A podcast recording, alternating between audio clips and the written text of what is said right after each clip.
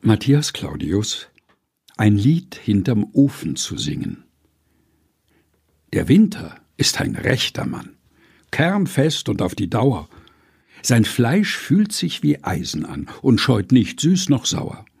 Er zieht sein Hemd im Freien an und lässt's vorher nicht wärmen und spottet über Fluss im Zahn und Kolik in Gedärmen.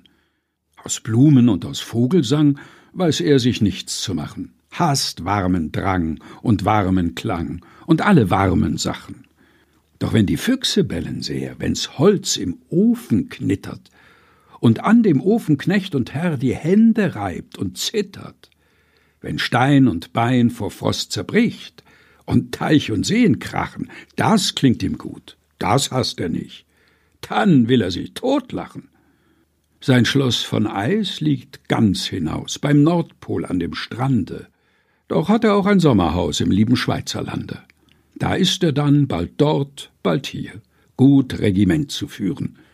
Und wenn er durchzieht, stehen wir und sehen ihn an und frieren.